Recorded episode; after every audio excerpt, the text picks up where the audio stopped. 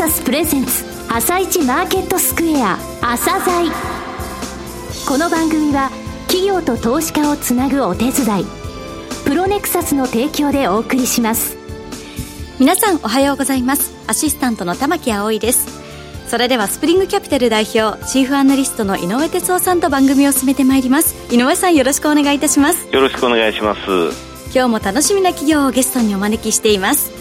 今日ご紹介する企業は証券コード9982滝ひよですね。はい、えー、滝ひよさんですね、はい、えー、創業267年10代目の直系の社長ですね、はい、日本の強さっていうのは実は100年以上続いている企業、宿、お店、そういったものがたくさんあるってことなんですよね。はい、アメリカの人、投資家は本当驚くんですけれどもね、その滝氷が新たに原点回帰として掲げたこと、それはどういうことなのかということをですね、よくお聞きください。はい。朝鮮今日の一社です。朝鮮今日の一社。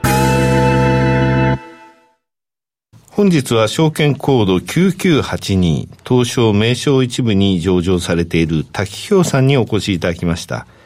お話しいただきますのは、代表取締役社長執行役員の滝和夫さんです。本日はよろしくお願いします。よろしくお願いいたします。創業が江戸時代、1751年。はい、えー、今年創業267年と、遠隔とですね、はい、事業の変遷、事業セグメントのようなものをお話しいただけますか？はい。弊社滝表という会社は1751年に、はい、創業いたしました。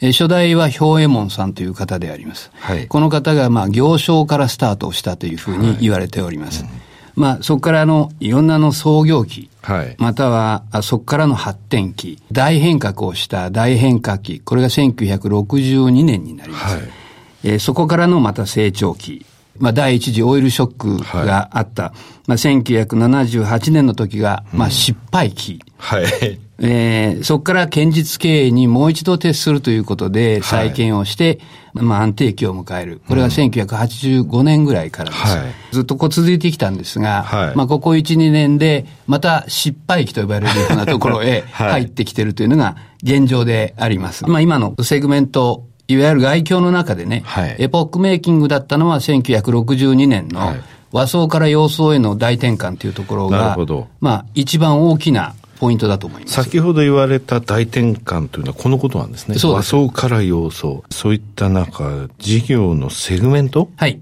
を教えていただけますか？えー、我々現在、大きく言って、まあ、3つございます。はい、まあ、1つは、アパレル製品の企画、生産、そして販売が1つあります。えー、もう1つが、我々のルーツである、いわゆるテキスタイル、生地の、まあ、生産、販売。はい。それから、まあ、もう三つ目が、母体はちっちゃいにせよ、はい。えー、氷舞台を持っております。そうですか。はい。自分たちで氷をしてます。はい。これはあの、ゾイというゴルフウェアブランドを中心として商売をさせていただいている。このまあ3つが主に大きなセグメントであります。今年でまあ30周年を迎えまして、まあゴルフウェアだけを今までやってましたけども、やはりゴルフ行く前と後のウェアっていうのは当然必要ですよね。はい、ゴルフウェアっていうのはゴルフをするときのウェアですそうですね。はい。ですから、まあその贈与を中核として、イタリアからインポートブランド等を我々の目で持ってきて、それを一つの集合体にしたのが、セレクトショップのメランジトップっていう、そういう名前で、入中から展開を、入中っていうのは名古屋ですけど、はい、まあそこから展開を始めまして、これからはまあその、それプラスアルファのメランジトップというセレクト形態っていうのを我々は大きくしていきたいと思ってます。さて、売上に占める割合としては、えー、一番初めにお話しいただきましたアパレルテキスタイル事業ですか？はい。えー、この企画、製造、えー、それから卸売はい。ここの部分がやはり大きいということですね。一番大きいです。特に製品の、まあ、あの、売上っていうのが、まあ、9割ぐらいを占めるんで、はい。まあ、そこのところが一番大きい。それもマスマーケット向けが一番大きいマスマーケット向け。はい。年間の我々の生産量が、はい、まあ今ちょっと下がりましたけども、5600万枚っていう枚数。5600万枚。はい。あの、安いところからそうでないところまで、はい、いろいろな先さんを、まあ、口座数として約1000ぐらい持ってますんで、はい。えー、そこの中で我々は現在、まあ、卸売を中心としてますが、はい。商売をさせていただいてます。はい、それと我々の、まあ、突起することとしてですね、はい、一つあの、テキスタイルの舞台で、はいはい、我々あの、まあ、現在、糸を生産する機械を我々買って持ってます。で、これはまあ英国式素毛機というやつを我々入手をいたしまして、村糸っていわゆる均等な糸じゃないんですよ。はいまあ、この糸を作る、これはもう70年、80年前に当たり前のように作ってたものが、そのまま出来上がるということで、付加価値がついてる。この付加価値をつけていって、それを、まあ、記事にして商売をするということで、はい、現在、まあ、非常にこれ人気があってですね、はい、どんどん注文入ってくるんですね。はい、で、輸出にも当然それが当てがわれますので、まあ、記事のそういうその得意性のあるものに対しては、大きな伸びを示しているのが現状です。さて、繊維業界全体の動きっていいますか、動向ですね、どういう状況になってますかね。簡単に言うと、ただ単に安いものだけじゃ売れないっていうのが一つ。うんはいそれから過去の焼き直し版は売れないっていうものが二つ。はい、で、まあ、e コマース等ありますけど、はい、よく考えてください。e コマースっていうのは商品を売るための道具ですよね。はい、だけどその前に人間が作るわけですね。うん、で、五感を大切にしないと物を作れない。はい、で、なおかつ洋服というのはですね、別に今買わなくても済むんですよ、みんな。はい、でも、思わず買いたくなるという商品を作ると。なるほど。いうことが出来上がってないと、今の時代商品をお買い上げいただけないと思ってるんです。なるほど。洋服、いわゆる医療品の環境に当てはまると思ってて、なるほど。うん、中途半端なものを出したら売れないということだと思ってます。先ほどね、はい、この1年ほどちょっとまた失敗期になったというお話があったじゃないですか。はいはい、過去を踏襲した商品、そういったものやっぱりちょっと多いぞと。これを変えようっていうことを今されてますよね。はい。この部分ではどういうことなんですかね？去年の売り上げを凌駕しようと思うから、うん、相手先さんに持っていくものが、はい、去年これを売ったから今年はこれをちょっと変えて持っていきましたっていうものが多くなるんですね。はい、でもトレンド変わってるんです、うん、で、そういうものも売れないんです。はい、で、それは数字を作ろうとするがためにそうなるんです。はい、でも逆だと思うんです。なるほど。数字は後なんです。うん、ということは、商品の出来上がりの最初の部分から、自分が見るしかないなと思ってますから、はい、だから企画構想会、はい、商品確認会っていうのは、全部体私全部自分で見るようになったんですね。はい、そうしたときに、どういうものの作りや、どういう考えで商品化しようとしてるかっていう意図が分かってきます。はい、この意図が分からないと、いい悪いの判断できませんよね。はい、そこを変えていこうということが一つ。はい、それともう一つは、それをやるための組織体っていうのは必要であって、うんわからない人がトップに立ってやってちゃダメ。やはり持ちは持ちや。はい、ですから、わかるやつをもう一回戻して、はい、その人間と共に我々は、私はとりあえず商品を見る。見て、アドバイスをして変えていく、いうことをやってます。販売部解体したんですね。しました。販売部解体して、チームで企画から販売までをそれぞれ請け負う、はい、そういうチーム、えー、体制にしたってことですか？そうです。それは、消費者の立場っていうのを考えるのがまず第一番なんですね。はい。じゃないと、うん、消費者が欲しいというものは生まれない。自分が欲しいと思わないものは買わないはずなんです。はい。でも販売部と分けてしまったら、それ功罪あったんですけど、うん、自分でこう商品、いい悪い関係なく、うん、押し込もうとするようになるから、余計ダメになっていく。それやっぱりなんか商売の元が違うんじゃないかな。なるほど。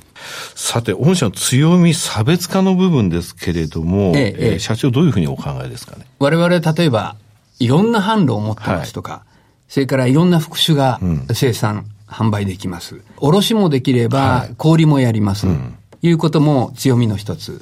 それと、もう一つは、ものづくりに精通する人間が増えましたんで、ものづくりというところに関しては、絶対的な自信が今あります。デザイナーさんも多いですよね。140人ほどおります。従業員700名弱のうち140名。はい、ですので、御社って商社っていうよりも、まず作る、企画するっていったところが強みなんですよね。それだけのデザイナーを抱える必要がないんですよ、商社だと。はい、そうですよね。でもやっぱり、ものづくりの原点っていうのは、うん、やはり自分たちでいいものを欲しいものを作っていく。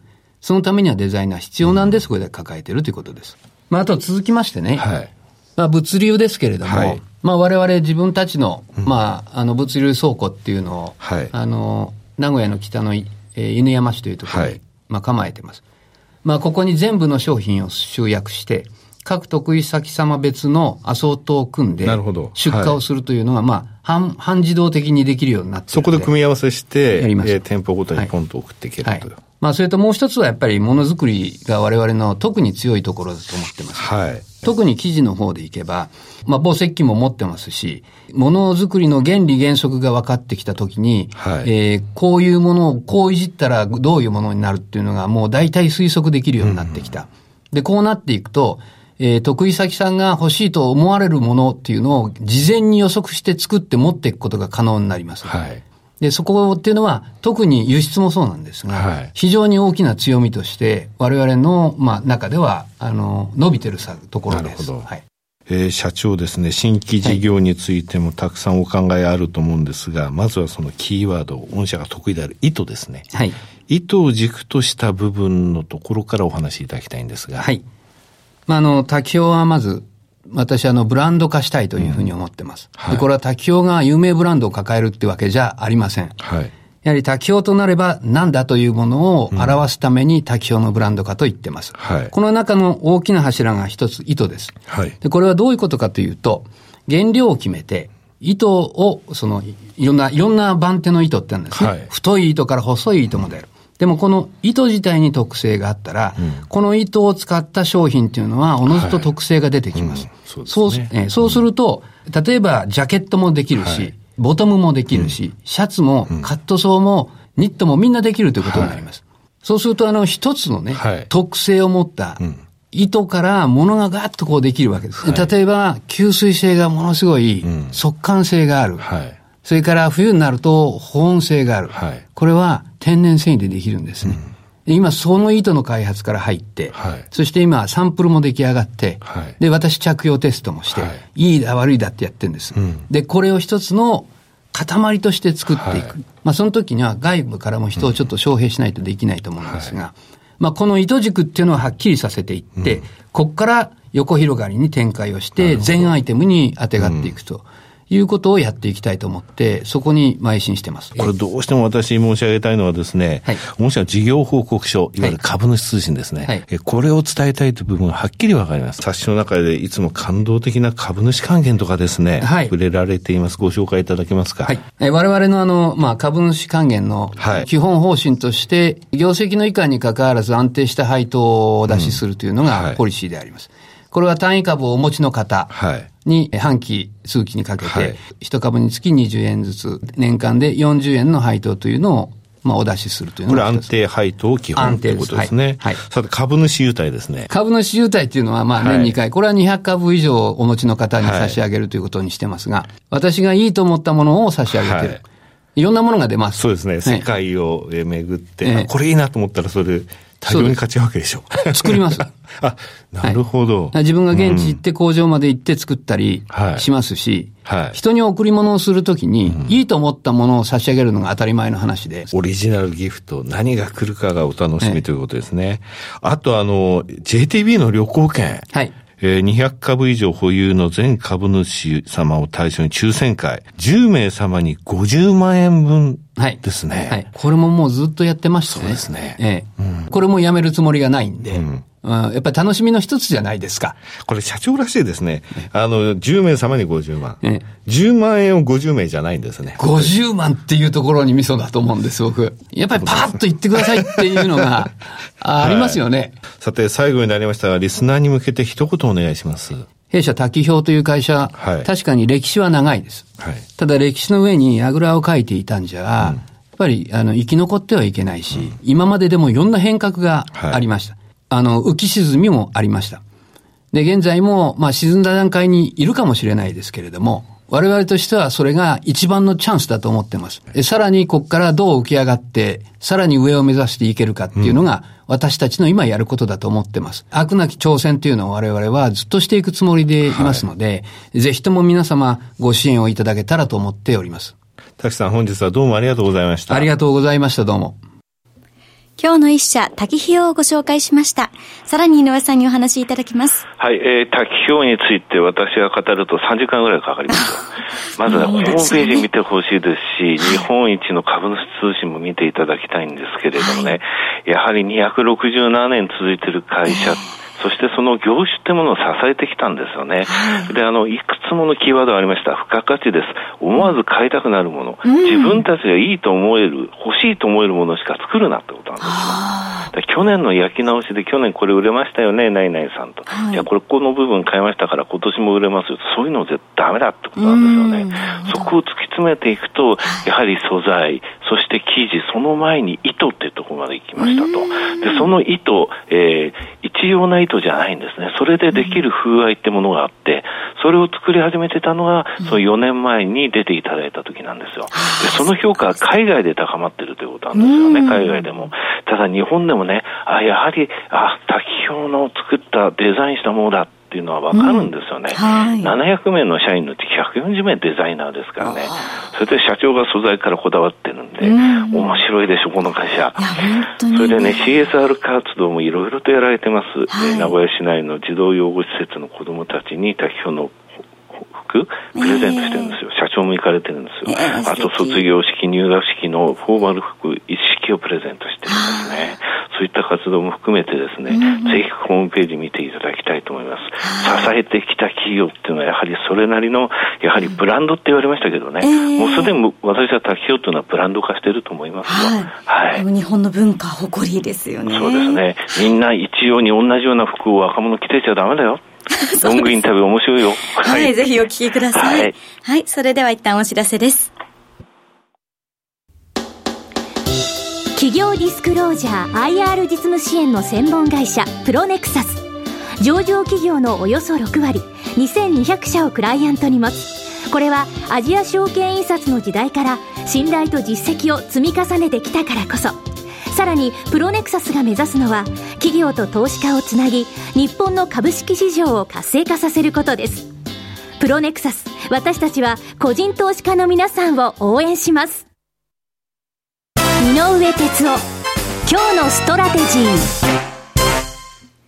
それでは井上さん、後半の解説もよろしくお願いいたします。はい、今ですね、えー、新興市場って言いますかね、新興と呼ばれるものは株価指数でも為替でも債券の世界でやっぱり売られてるんですよね。はい、例えば日本でも東証マザーズ指数っていう節目の1000ポイントのところをうろちょろしてますし、えー、えー、中国、えー、深センにあります創業板っていうね、新興マーケットあるんですが、はい、これは4年2ヶ月ぶりの安値、えー、昨日は誰も見てないでしょうけど、インドルピーが対ドルで史上最安値更新してるんですよ。だから、4日間で日経平均800円下げた下落率累計3.3%って言いましてもね、えー、これあの、香港発なんか6日で5.8%落ちてますし、はい、コスピーも昨日休場でしたけど、その前6日間で4.3%落ちてるという状況なんですね。はい、だ日本とアメリカそれほど痛みないんですよ。えー、でその状態でいられるための必要条件というものが、やはりあの、第2クォーターでの決算発表ですけれども、はい、為替にかなりね、前提レートに比べて余裕がある円安水準になってますので、はい、期待できると。そのままでいけば日本もアメリカもですね、新興、えー、指数等の下げに比べてかなりアウトパフォームできる状態に戻ってくると思いますよ。はい。井上さん本日もありがとうございました。また来週もよろしくお願いいたします。この後は東京市場の寄り付きです。朝鮮この番組は企業と投資家をつなぐお手伝いプロネクサスの提供でお送りしました。